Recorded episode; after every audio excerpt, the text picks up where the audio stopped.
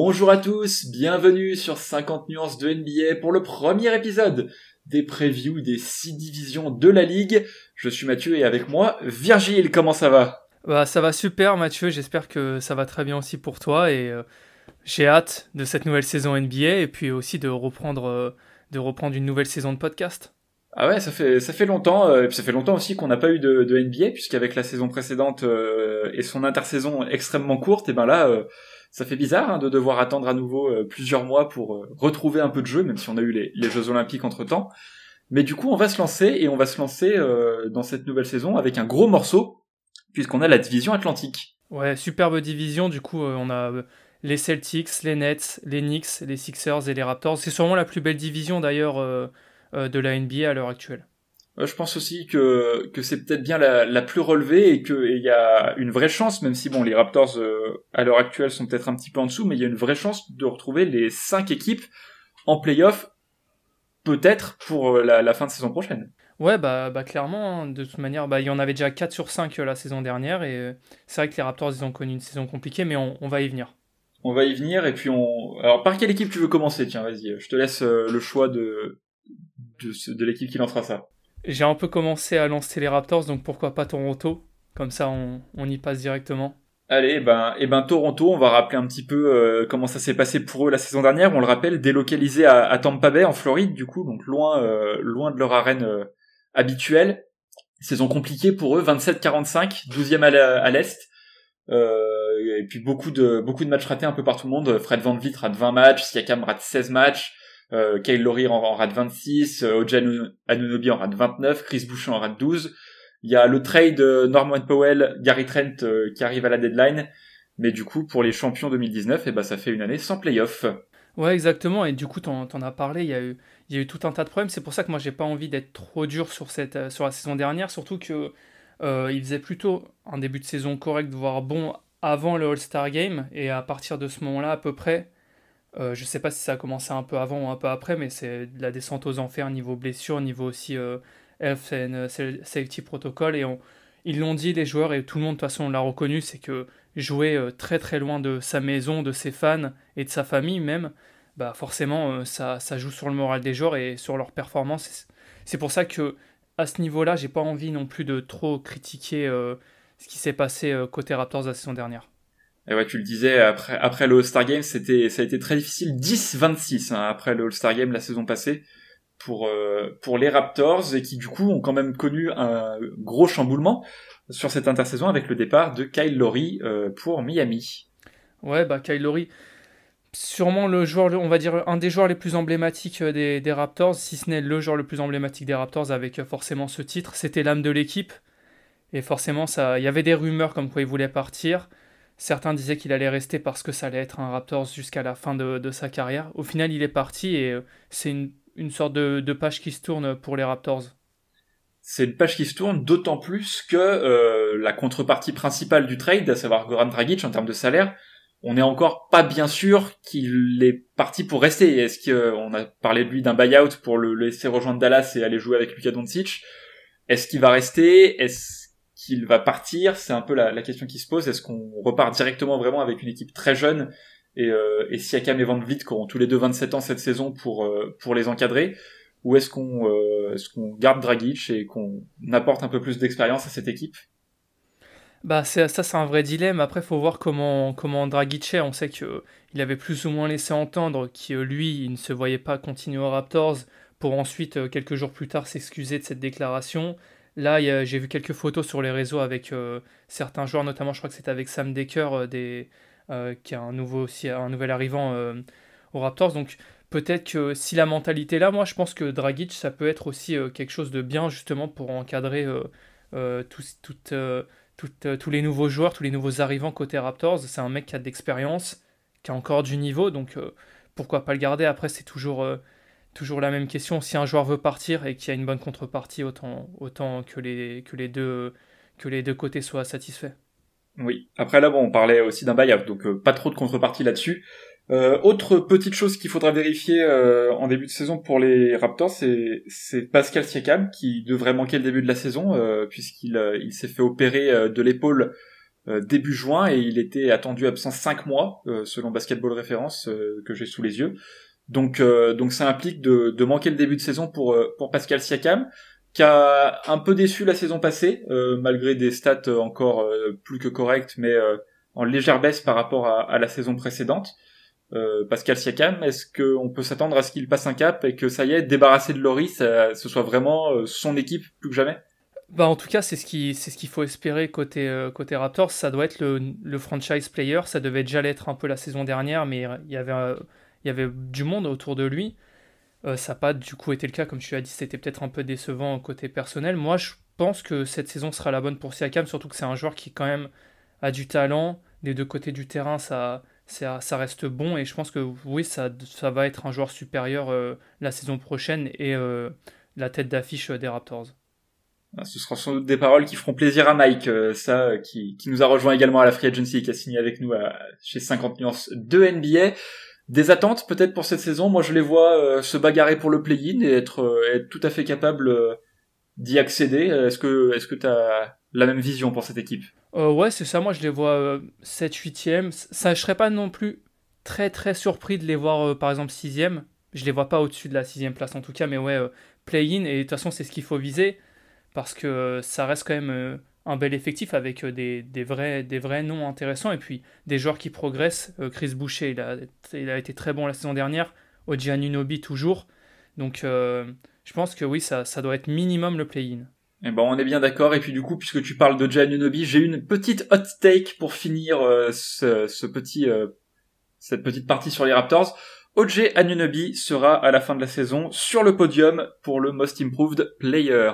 Bah écoute, moi ça me plaît. J'y avais pas, j'y avais pas pensé, mais ça me plaît énormément, surtout que bah c'est euh, typiquement un, un, joueur qui est en constante progression. Donc ouais, tout à fait.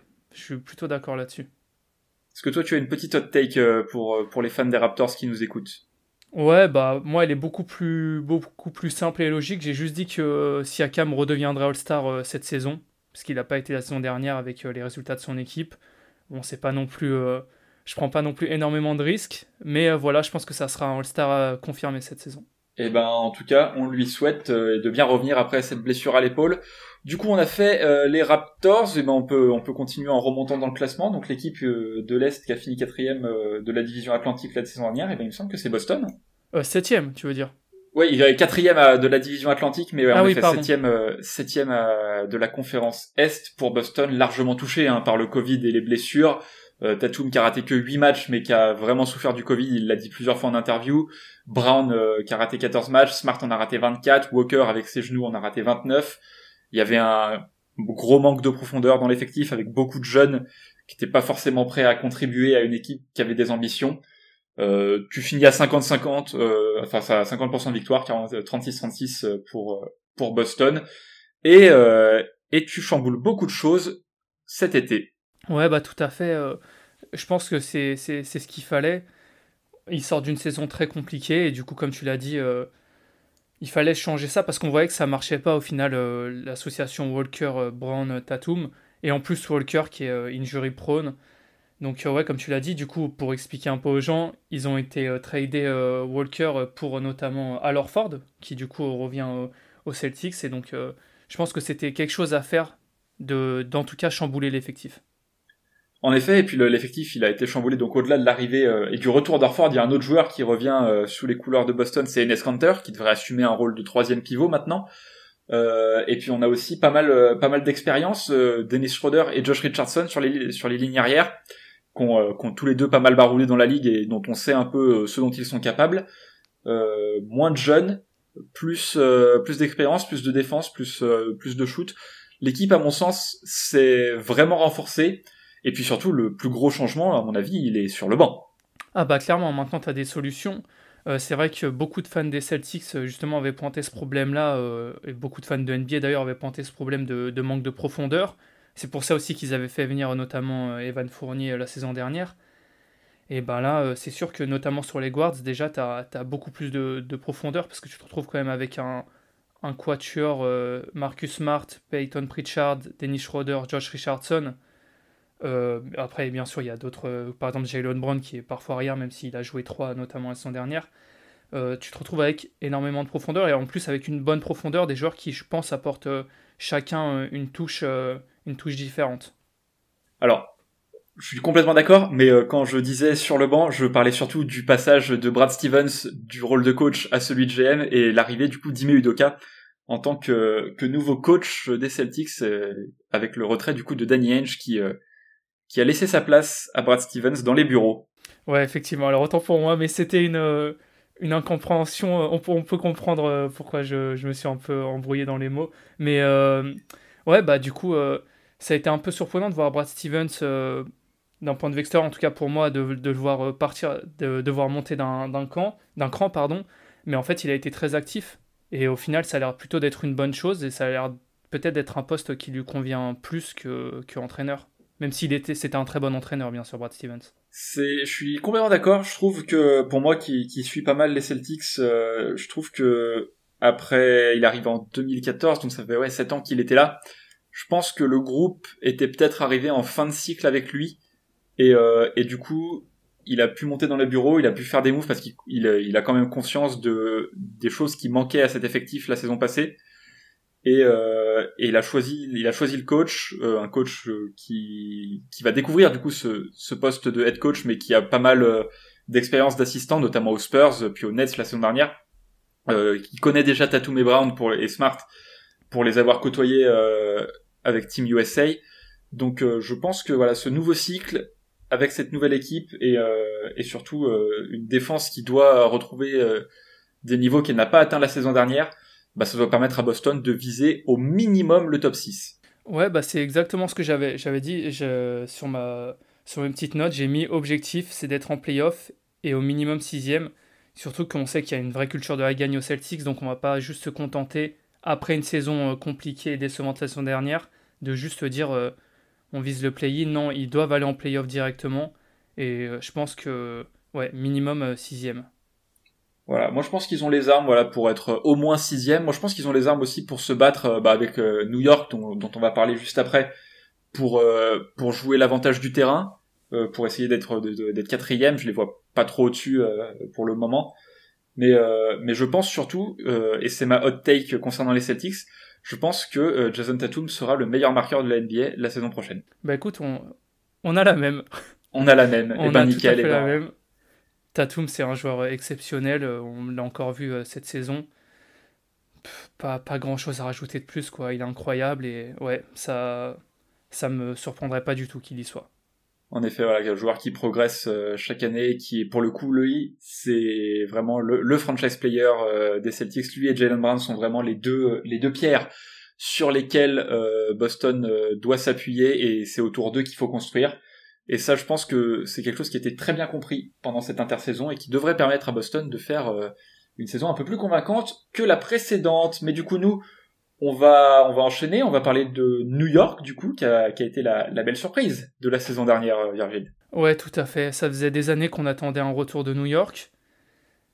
Et euh, quoi de mieux qu'un retour de New York un peu, on va dire, inattendu, avec un Juice Randle incroyable, une défense collective aussi excellente, la meilleure de la, de ligue, forcément sous Thibodeau.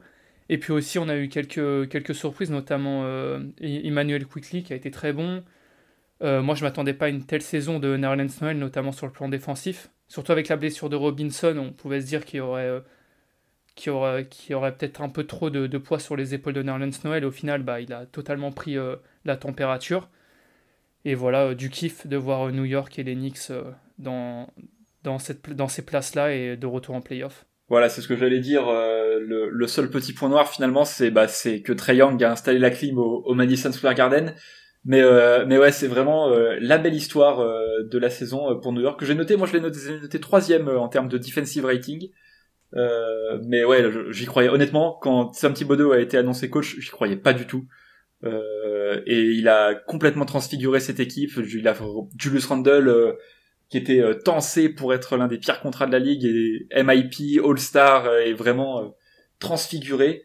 Et, aujourd'hui, avec avec le recrutement qui a été fait de, Kemba Walker, de Evan Fournier, et puis et puis aussi de Lucas Vildoza, notamment sur les lignes arrières, puis d'autres soldats comme un, un, Dwayne Bacon qui peut rendre des services également Et eh ben, et eh ben cette rotation des Knicks, on sait que Thibodeau il aime bien les rotations courtes.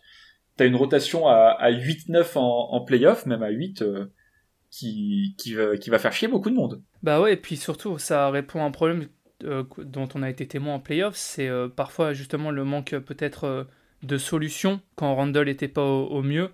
Euh, il y avait RJ Barrett bien évidemment, mais peut-être que le rôle de, euh, de je, prends mon, je porte mon équipe euh, sur, sur mes épaules durant des playoffs, c'était peut-être trop pour RJ Barrett.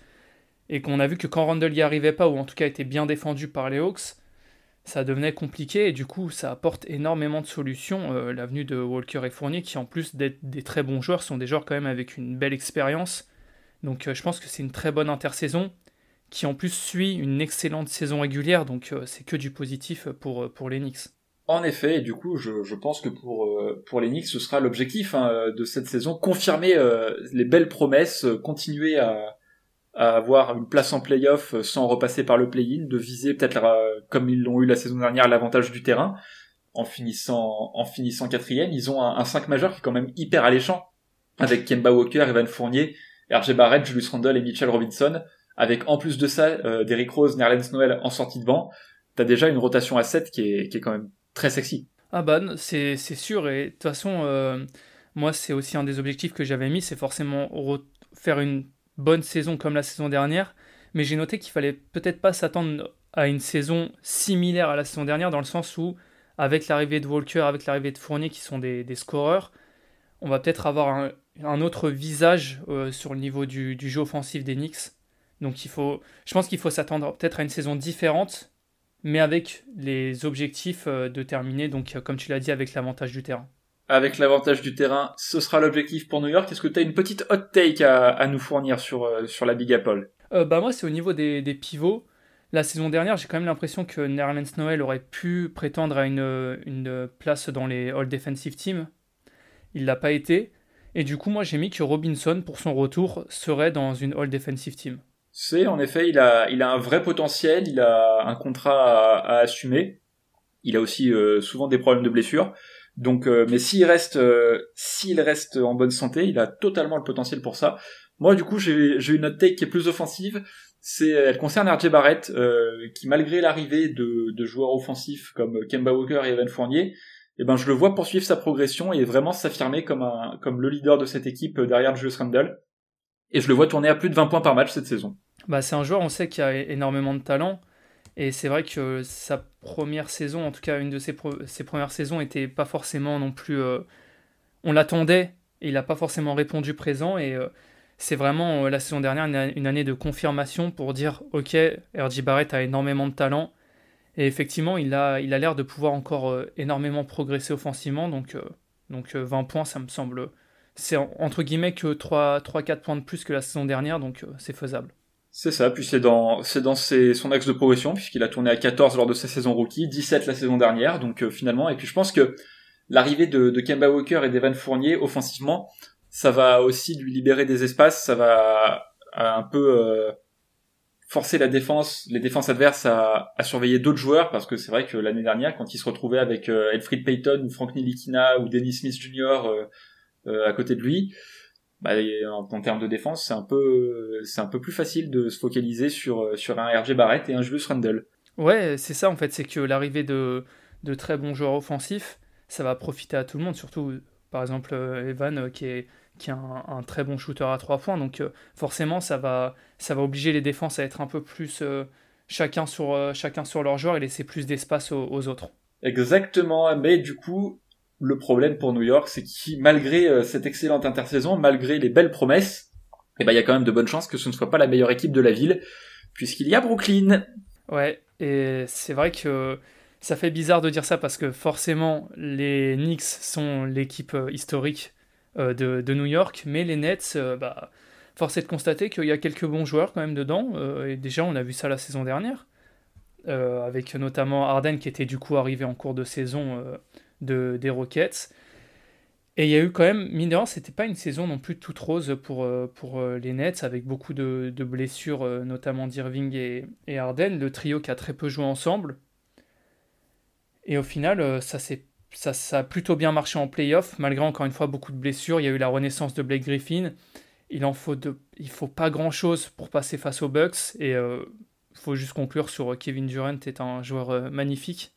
Ah moi je j'ai vraiment je, vais dire les choses et je vais dire les termes mais ça va peut-être pas plaire à beaucoup à, tout le monde mais euh, Kevin Durant a juste rappelé qu'il était le meilleur joueur de la ligue la saison dernière. C'est pour moi c'est enfin quand on voit euh, la saison qu'il fait au sort en, revenant d'une saison blanche, les playoffs qu'il fait, la série qu'il fait contre les Bucks est monumentale alors que Irving et Harden se, se blessent ou quand Harden euh, revient enfin notamment voilà pour le game set Harden a, a pas vraiment été un, un facteur très positif en tout cas je crois qu'il fait à 1 sur 10 ou quelque chose comme ça dans dans ce match-là et, et Duren vraiment porte l'équipe sur ses épaules et, euh, et maintenant que tout le monde a eu euh, un été pour se reposer bon Kevin Durant il a été chercher euh, sa, sa, médaille d'or olympique comme un grand mais mais voilà ils ont tout le monde s'est reposé ils ont encore récupéré la moitié des des free agents au minimum qui sont venus chercher leur bague. Donc bon l'effectif fait très très peur. Ouais, l'effectif fait énormément peur et, et comme tu l'as dit, ils ont aussi profité de cet été pour apporter encore plus d'expérience. Euh, Patty Mills, euh, euh, Paul Millsap notamment. Il y a eu le retour aussi, il faut en parler, de l'heureux retour de la Marcus Aldridge qui du coup a été, a été autorisé par les médecins. On a aussi un Français, c'est Kudumbuya. Il y a aussi James Johnson pour les, pour les vétérans bien sûr, mais il fait extrêmement peur. Et de toute manière, c'est ce à quoi je m'attends, c'est une une domination de, de, la saison régulière de, de, la part des Nets parce que cet effectif il est complet et puis il y a tellement, tellement de talent. Ah bah de ce, de ce côté-là, de toute façon, en termes en termes d'attente pour la saison, on n'a pas beaucoup de temps à y passer. C'est le titre ou rien pour Brooklyn euh, cette année avec l'effectif qu'ils ont, avec euh, la force de frappe offensive, c'était déjà la meilleure attaque de la ligue. La saison passée, euh, je m'attends à ce qu'ils soient à nouveau une des meilleures attaques de la ligue. Il y a juste une force de frappe qui est phénoménale mais jusqu'au bout du banc parce qu'on a vu du coup euh, le rookie Cam Thomas qui va pas du tout jouer cette saison le pauvre finir euh, co-MVP de la Summer League et, montrer qu'il avait vraiment euh, énormément de talent offensivement. Ouais, c'est ça et du coup le peut-être l'axe de progression forcément c'est une meilleure une meilleure défense, ils étaient 21e, j'ai noté 21e la saison dernière. Peut-être être juste aller gagner 2 3 places en plus, ça ferait du bien. Mais bon, on a vu qu'en fait que rien qu'avec Kevin Durant et en alternant parfois Irving, parfois Harden en playoff, euh, ils étaient presque inarrêtables. Il a fallu euh, les bugs d'Antetokounmpo. Donc, euh, moi, ça, ça, si j'étais une, une autre équipe NBA, j'aurais très très peur. En effet, ça fait peur et, pour moi, la, la take, du coup, elle est, elle est toute trouvée. je vois les Nets avoir le meilleur bilan de la ligue et gagner plus de 65 matchs cette saison. Ouais, bah ça, ça semble dans la continuité de ce que de ce qu'on a vu la saison dernière. Et moi, ma hot take, c'est sur un, joueur. Et tu vas être content parce que moi, j'ai mis que Kevin Durant serait top 3 MVP. Pour moi, il va être MVP, mais j'ai pas. C'est toujours difficile avec. Euh, on a vu la saison dernière les blessures, euh, tout ce qui peut se passer autour. Donc euh, voilà, pour moi, il sera minimum top 3 MVP Durant. Et ben, tu parles de MVP, je, reviendrai sur le MVP, mais avant ça, il y a le dernier gros morceau euh, sur lequel il faut se pencher, bah, c'est Philadelphie, avec euh, avec du coup euh, une saison une saison bizarre à mon avis qui qui attend Philadelphie, qui sort pourtant d'une très belle saison régulière, hein, 49-23, premier à l'est, avec un Embiid à niveau MVP, un Tobias Harris hyper précieux, un Ben Simmons qui est en 14-7-7 en saison régulière tu passes facilement contre les Wizards au premier tour, et puis là, le drame, euh, blessure d'Embiid au genou qui joue la série contre les Hawks diminuée, Simmons qui joue, mais bon, euh, pas tant que ça non plus, euh, et du coup tu perds en 7, et tu te retrouves avec le gros dossier de l'été avec Ben Simmons. Ouais, bah c'est exactement ça. C'est le mot, c'est une saison bizarre, on sait pas trop à quoi s'attendre, on sait... Ça aurait pu être une situation qui s'était débloquée il y a un mois, et au final, on est toujours dans le flou, dans le vrai flou. La saison dernière était bonne. Euh, Embiid qui était dans la course au MVP qui se blesse euh, en saison régulière et du coup ça l'atténue. La grosse déception comme tu as dit face aux Hawks. Il y a aussi eu d'autres progrès si on ne parle pas de, de Embiid ou de Simons, pardon. On peut aussi parler de Matisse Taibol, de Tyrese Maxey ou même de Tobias Harris qui a été, je trouve, plutôt bon la saison dernière. Et c'est vrai qu'on est dans le flou et c'est ce que j'ai noté. J'ai mis euh, difficile avec la situation actuelle de savoir à quoi on s'attend réellement. Mais en tout cas, niveau euh, trade et niveau euh, qui, qui, sortira vainqueur du trade, de Simons, s'il y en a un, les Sixers, ça, ça pue pour eux. Je suis complètement d'accord. Après, le, sujet, Ben Simmons mériterait presque un podcast à lui seul. Mais, mais ce que je note, c'est que dans les grandes lignes, l'effectif, il a pas tant changé que ça, parce que dans les départs marquants, il y a George Hill qui a pas non plus apporté énormément euh, en playoff. Dwight Howard est, reparti aussi. Et au final, les remplaçants, t'as récupéré George Young au, Jazz, t'as récupéré André Drummond au minimum, et puis t'as le rookie Jaden Springer, dont honnêtement, je j'ai aucune idée de son réel niveau de jeu et s'il va apporter ou pas. Euh, donc vraiment, sans Ben Simmons, euh, qui a priori est, est, déterminé à ne jamais reporter euh, le maillot de Philadelphie dans sa vie, tu peux viser normalement euh, quand même une place en playoff, l'avantage du terrain avec euh, rien qu'Embiid en bonne santé, tu, tu dois avoir un peu de marge.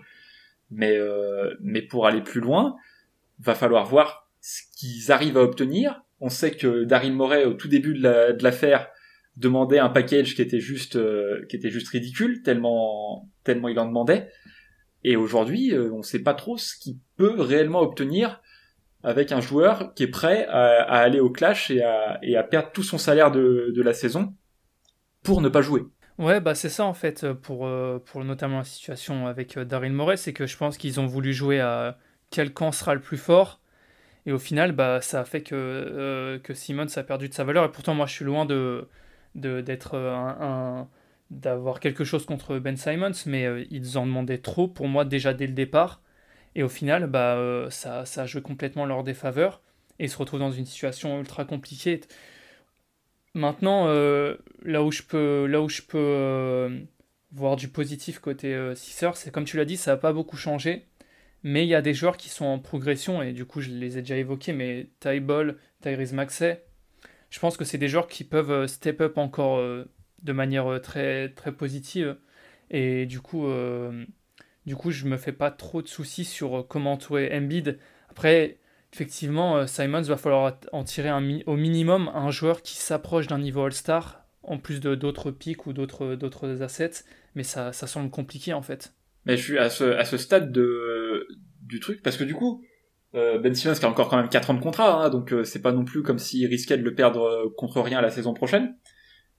mais de ce que j'ai lu, a priori, il n'y a pas non plus de liste euh, de, de, destinations préférentielles, comme ça avait pu être le cas avec Arden qui voulait jouer soit à Brooklyn, soit à Philadelphie, soit à Miami globalement. C'était ça les, les demandes de mémoire. Euh, là, manifestement, Ben Simmons, tout ce qu'il veut, c'est partir de Philadelphie. Et à partir de là, euh, qui peut offrir quoi? Alors, euh, on a pareil, il y a Minnesota qui a priori est un peu sur le dossier, mais qui est pas chaud pour lâcher ni Towns, ni Edwards, ni Russell. T'as peut-être euh, les Rockets avec John Wall, t'as peut-être euh, les Warriors si Wiggins veut pas se faire vacciner. Euh, mais derrière, à ce stade, j'ai vraiment du mal à, voir ce que si tu peux vraiment obtenir des assets pour un joueur que dont tu sais, les, dont les autres équipes savent, qui voudra pas jouer de toute façon. Ouais, bah en fait, ils sont ils sont mis dans ils sont mis dans la merde et et je pense qu'ils sont en train de se rendre compte, c'est que plus les jours avancent, plus le prix, la valeur de, de Simons baisse, et du coup, plus ça désavantage les, les Sixers. Et comme tu l'as dit, euh, en plus, c'est un contrat qui est long. C'est pas, c'est pas attendre une saison ou, négocier un buyout avec, euh, comme on a pu le voir euh, certains, enfin, dans des années antérieures. Donc, ils sont dans une position qui est extrêmement compliquée. Je, je pense pas qu'ils vont s'en sortir, qu'ils vont sortir avec quelque chose qui leur conviendra réellement je, je pense également que ça va être ça va être très compliqué euh, pour Philadelphie et puis même pour euh, pour Ben Simmons qui du coup euh, là sa réputation est au plus bas on a quand même un, un joueur qui progresse quasiment pas depuis trois ans qui est sur un très gros contrat qui veut pas jouer après avoir alors après avoir été critiqué et un peu jeté sous le bus par Doc Rivers et par Joel Embiid hein, faut pas faut pas se le cacher non plus mais de mon, de mon point de vue, les deux, euh, les deux parties sont, euh, sont coupables. Et, je pense que cette situation, elle, elle dessert absolument tout le monde. Mais malgré tout, euh, s'il y a peut-être un mec euh, à qui ça peut entre guillemets profiter, et c'est ma hot take, bah c'est Joel Embiid que je vois que je vois remporter le trophée de MVP. Eh ben écoute, moi j'ai un peu une, hot take dans la même direction, c'est de me dire que si Simon part ou en tout cas qu'il ne joue pas, moi, je vois bien un, autre joueur, un deuxième joueur des Sixers euh, All-Star, parce que je pense qu'ils font quand même une très bonne saison. Et je me dis pourquoi pas Tobias Harris, tout simplement, c'est bah, forcément le plus évident si on tire Simons. Il avait déjà failli l'être dans mes souvenirs la saison justement où il rejoint en cours de saison les Sixers. Il avait fait un, un, très bon début de saison avec les Clippers et il avait failli l'être. Et du coup, je me dis, allez, Tobias Harris All-Star si Simons part c'est réel hein, c'est logique et puis surtout qu'Embiid euh, faut faut pas oublier qu'il va devoir jouer euh, énormément de minutes parce que derrière lui c'est André Drummond et André Drummond est nul je sais pas si je le garderai au montage ça oh si si si ouais non mais euh... non mais en tout cas on s'attend une on début de saison euh, flou pour euh, pour les pour les Sixers hein. c'est je pense que c'est le mot parfait pour décrire la situation des, Sixers, qui reste quand même, même admettons qu'on retire Simons, juste on le retire de l'effectif, ça reste quand même un effectif qui, qui est plutôt complet et qui a, qui a du, des, bons joueurs et en plus avec un joueur exceptionnel qui est Joel Embiid. Bah c'est ça, hein, même sans même sans Simons, c'est presque mieux pour Embiid qui aura la place euh, du coup euh, dans la peinture et puis tu l'entoures de mecs qui shootent. Hein, euh, T'as encore Danny Green, Shake Milton, ça shoot un petit peu. Tobias Harris, bon c'est pas non plus le meilleur shooter de tous les temps, mais il est, il est respectable dans ce domaine. Euh, t'as Isaiah Joe qui va être sophomore et qui, qui peut éventuellement exploser. Ben, c'est un, de ces joueurs qui pourrait lui aussi bénéficier d'un départ de Simmons. Euh, Tyrese Maxi, bon, on sait que Tyrese Maxi, il est un peu dans les rumeurs avec Simmons, donc donc on sait pas trop, mais t'as Embiid, t'as des shooters, t'as Seth Curry aussi hein, que j'ai oublié de mentionner. t'as largement de quoi viser le top 4, même si juste tu retires Simmons de l'effectif et, point. Ouais, voilà, c'est pour ça que euh, je me fais pas trop de soucis au niveau de est-ce qu'ils vont faire une saison qui les emmènera en playoff, parce que je pense qu'ils ils iront quoi qu'il arrive. Maintenant, on sait que quand, euh, quand tu as Embiid dans ton effectif, l'objectif c'est pas juste les playoffs, l'objectif c'est pas juste les demi-finales, euh, l'objectif c'est pas se faire sortir par les Hawks en, en demi-finale de conférence. Donc donc faudra, faudra sortir le, grand jeu côté front office des Sixers. En effet, en tout cas, euh, il faudra sortir le grand jeu non seulement dans la conférence Est, mais aussi dans cette division atlantique dont on vient un peu de, faire le tour avec toi, Virgile. Merci d'avoir été avec moi. Bah merci à toi aussi hein, d'avoir euh, dirigé ce podcast. Ça fait plaisir et puis on se retrouvera évidemment très bientôt nous euh, sur 50 nuances de NBA pour faire les autres divisions. Je sais pas laquelle arrivera arrivera ensuite si on, on alternera entre les conférences ou si on fait toute la conférence Est d'abord on, va voir ça, mais en tout cas, ce, que, ce qui est sûr, c'est qu'on couvrira les six divisions de, qui composent cette NBA, les 30 équipes, et vous saurez tout de, sur ce à quoi vous attendre pour la saison prochaine. D'ici là, portez-vous bien, et à la prochaine. À la prochaine.